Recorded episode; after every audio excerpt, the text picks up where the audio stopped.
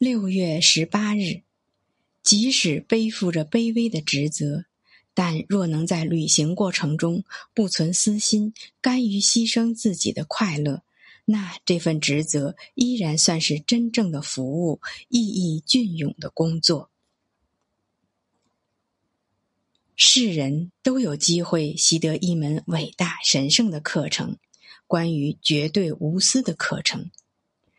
各个时代的圣徒、圣人以及救世者都自愿学习这项课程，他们成功习得，并以此为处世之道。世间的一切经典都旨在教导人们这个道理，多数老师也在反复重申这一课题，让人不禁要嘲笑：一个陷入种种私欲的世界，该是多么浅薄啊！寻求正义，即是寻求真理和平静的道路。那些已走上这条道路的探索者们，会很快发现，不朽是独立于死亡之外的存在，